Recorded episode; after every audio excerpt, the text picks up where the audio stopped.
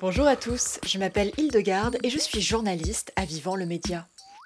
Vivant, c'est le média citoyen qui raconte notre territoire, le nord de la Nouvelle-Aquitaine, au travers d'initiatives favorisant la transition écologique et sociale.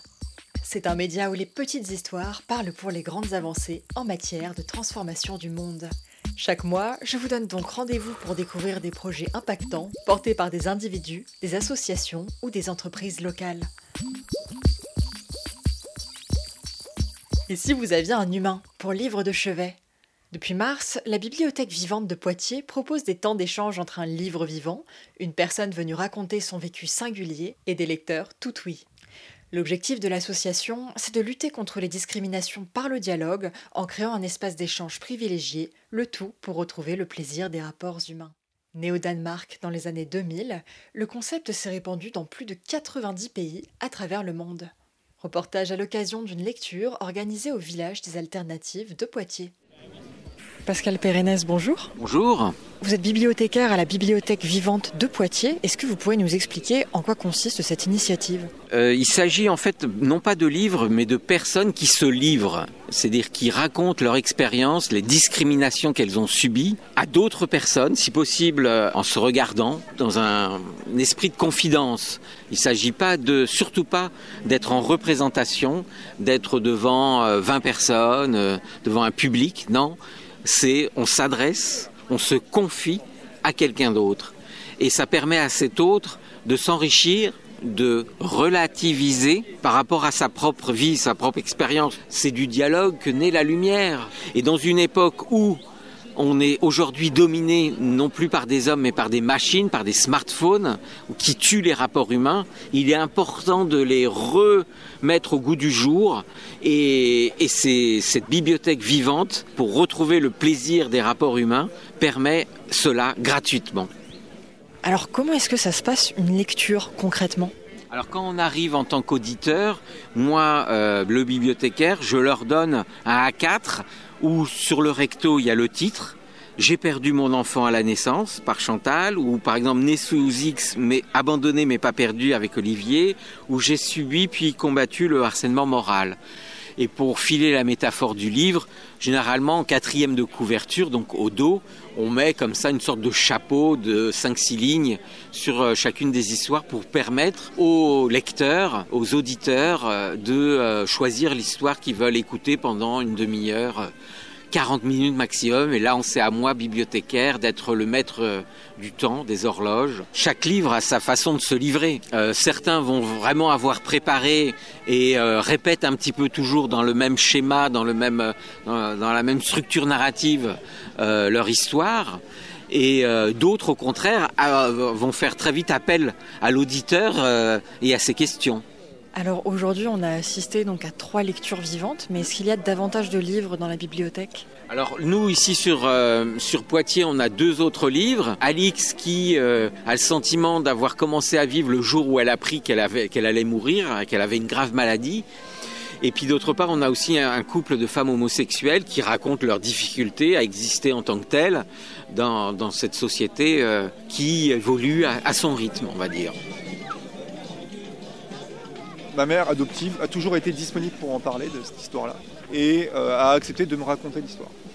Ma mère génitrice avait 18 euh, ans, venait d'une famille euh, versaillaise, bourgeoise, catholique, alors qu'elle est promise à un mariage, part seule faire un voyage initiatique au Brésil. et là-bas, elle rencontre et tombe amoureuse d'un serveur de bar noir, voilà, avec qui elle a une histoire, et elle revient enceinte du Brésil. Le Brésilien la suit, vient en France, veut euh, fonder une famille, mais il se fait jeter par la belle famille qui euh, avait des projets pour euh, leur fille, voilà, et qui ne veut pas d'un Brésilien dans, son histoire. Ma mère génitrice donc me donne naissance parce qu'à l'époque, quand on est catholique pratiquant, quand même, on n'avorte pas en plus contre la loi, et m'abandonne pour vivre sa vie de, à laquelle elle était promise, donc euh, se marier avec cette personne de bonne famille, euh, etc. Olivier Barbin, vous êtes un habitué des mots, vous êtes ancien journaliste et vous dirigez actuellement deux agences de communication et vous venez aujourd'hui de nous révéler l'histoire qui entoure votre naissance. Qu'est-ce qui vous a donné envie de participer à cette expérience? Alors j'ai trouvé le, principe de la bibliothèque vivante euh, qui est né au Danemark hein, et qui a été ensuite euh, dupliqué un peu en France, à Toulouse, Paris. Je l'ai trouvé intéressant parce que c'était une façon de rapprocher les gens entre eux, de lutter contre les discriminations, de faire euh, valoir les différences entre les gens, en fait de créer de l'intimité euh, entre les gens en racontant des histoires singulières, des expériences de vie singulières à d'autres, pour essayer de créer de l'empathie et de la rencontre finalement. Et c'est ça qui m'a séduit. On est dans un monde où on est tous de plus en plus indifférents aux gens qu'on peut croiser. Et je pense que cette indifférence, euh, elle est meurtrière, elle, va, elle, elle amène au pire en vérité. Et que c'est la rencontre qui fait les jolies choses de la vie. Qu'est-ce qui est le plus complexe quand on fait une lecture, quand on raconte son histoire comme ça? Alors le truc le plus complexe, c'est de révéler son, intimité. C'est dur parce que euh, on raconte des émotions qui nous, sont, qui nous ont traversées et tout ça, ça peut ne pas être compris par la personne qui est en face, voire même la personne qui est en face peut en rigoler quoi. Voilà, livrer son intimité comme ça à des inconnus, c'est pas un truc qu'on fait euh, de manière euh, automatique tout le temps. Et puis la deuxième difficulté, c'est de savoir raconter une histoire. Ça, c'est pas si simple et ça s'apprend. Mais une fois qu'on sait le faire, je trouve ça chouette. Raconter les miennes, c'est aussi prendre le risque du je. Je parle, donc de moi. Donc prendre le risque de s'exposer.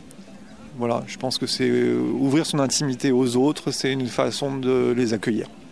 Donc aujourd'hui, vous étiez livre vivant, mais vous avez également participé à cofonder cette association à Poitiers.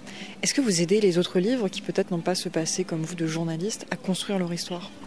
Ouais, c'est le but. On est là pour accompagner euh, ceux qui aimeraient participer, qui aimeraient devenir livres vivants, voilà, leur apprendre à raconter leur histoire. Donc euh, moi je raconte mon histoire pour essayer de donner envie aux autres de eux aussi se révéler davantage. Quoi. Voilà. Claude Garnier, vous avez assisté à la lecture du récit de vie d'Olivier Barbin. Qu'est-ce qui vous a amené à choisir ce livre en particulier? Oui, c'était effectivement c'était la naissance sous X et euh, j'allais dire quelque part comment se reconstruire sur, euh, sur cette naissance sous X et ben, on a eu justement cette belle démonstration. C'est un, beau livre. J'ai toujours pensé que dans la vie, ben, des, accidents on en a tous et il faut savoir reconstruire derrière et toute reconstruction est intéressante. Alors après cette lecture, est-ce que vous auriez envie de devenir à votre tour livre humain? Oui, j'en ai parlé. je pense qu'un jour, je viendrai euh, moi aussi proposer un sujet. Le fait d'avoir élevé trois enfants en, bas âge, euh, en tant que personne et n'ayant pas eu de père, euh, la situation était quand même assez cocasse et il fallait l'inventer. Je pense que j'en parlerai. Oui.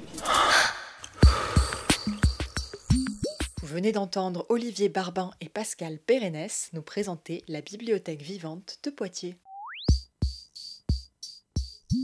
Côté pile, 2022 est le deuxième été le plus chaud jamais observé en France. Côté face, c'était le plus frais que nous vivrons désormais. L'accélération du réchauffement climatique, c'est justement l'objet d'une étude parue début octobre dans la revue Earth System Dynamics. Menée entre autres par le CNRS et Météo France, cette étude adopte la dernière méthode de calcul du GIEC pour établir des prévisions à l'échelle de notre pays. Résultat, le réchauffement climatique en France pourrait être jusqu'à 50% plus intense au cours du siècle que ce que montraient les précédentes estimations. Si on continue à émettre autant de gaz à effet de serre qu'aujourd'hui, la température moyenne de l'Hexagone pourrait dépasser les plus 3,8 degrés en 2100 par rapport au début du XXe siècle. Et ça, c'est seulement pour le scénario intermédiaire, celui où on arrive à réduire nos émissions, mais pas encore assez pour atteindre les objectifs de l'accord de Paris. Pour rappel, l'accord de Paris préconise de ne pas dépasser les plus 1,5 degrés pour conserver un environnement vivable. C'est la limite que se fixent plusieurs États, en visant la neutralité carbone pour 2050. Or, ce que nous dit aussi cette étude, c'est que même si l'ensemble des nations parvenaient à compenser la totalité de leurs émissions, en atteignant cette fameuse neutralité carbone, on aurait quand même plus 2,3 degrés de réchauffement. Ça semble un peu cuit pour l'accord de Paris. Alors, que va devenir la France de 2100 avec ce thermomètre revu à la hausse? Derrière ce plus 2,3 degrés, on a des étés qui décolleront au-delà des 40 degrés, des sécheresses plus intenses et deux fois plus fréquentes, des pénuries d'eau, une multiplication des feux de forêt, la disparition de plusieurs écosystèmes, la perte de rendement agricole, en bref, un futur assez radieux.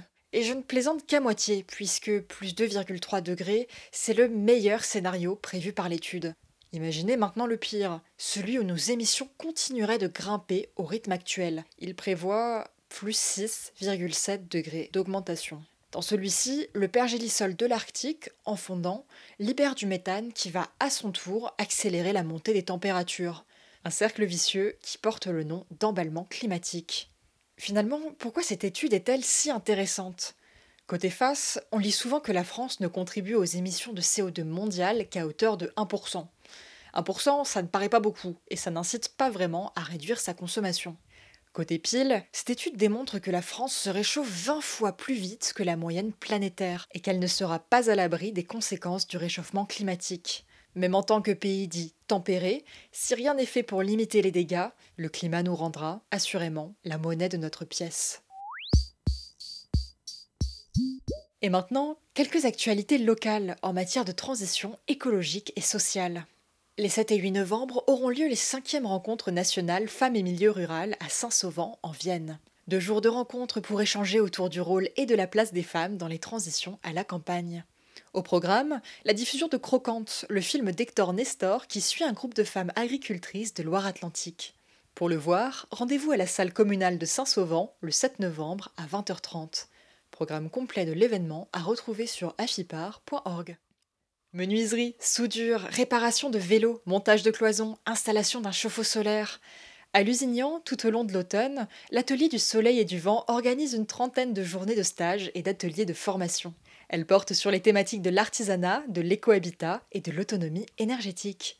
Le principe? Se réapproprier des savoir-faire manuels pour tendre vers plus d'autonomie, tout en sensibilisant à l'usage des énergies renouvelables. L'association vient d'ailleurs de recevoir le prix coup de cœur ESS 2022 de Grand Poitiers. Pour consulter le programme des formations, rendez-vous sur atelier du soleil et du vent toutattaché.org.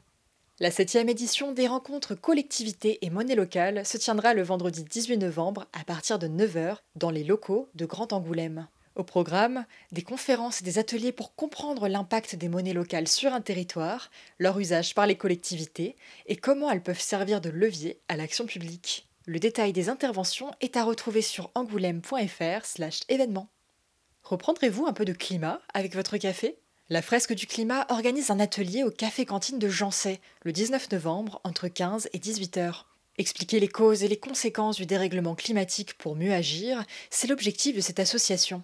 Basée sur l'intelligence collective, ces sessions de jeu visent à replacer le rôle de l'humain dans les bouleversements climatiques de façon à acquérir les bonnes échelles de grandeur. Le tout à l'aide d'un jeu de cartes s'appuyant sur la recherche scientifique. Un mouvement qui prend de plus en plus d'ampleur, puisque plus de 525 000 personnes ont déjà participé à une fresque du climat dans le monde.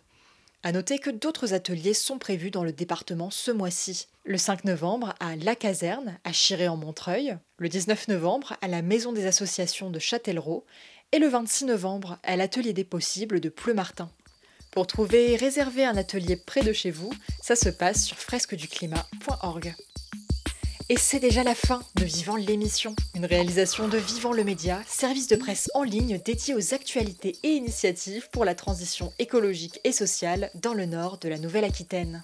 Retrouvez tous nos reportages, podcasts et interviews sur vivant-le-média.fr.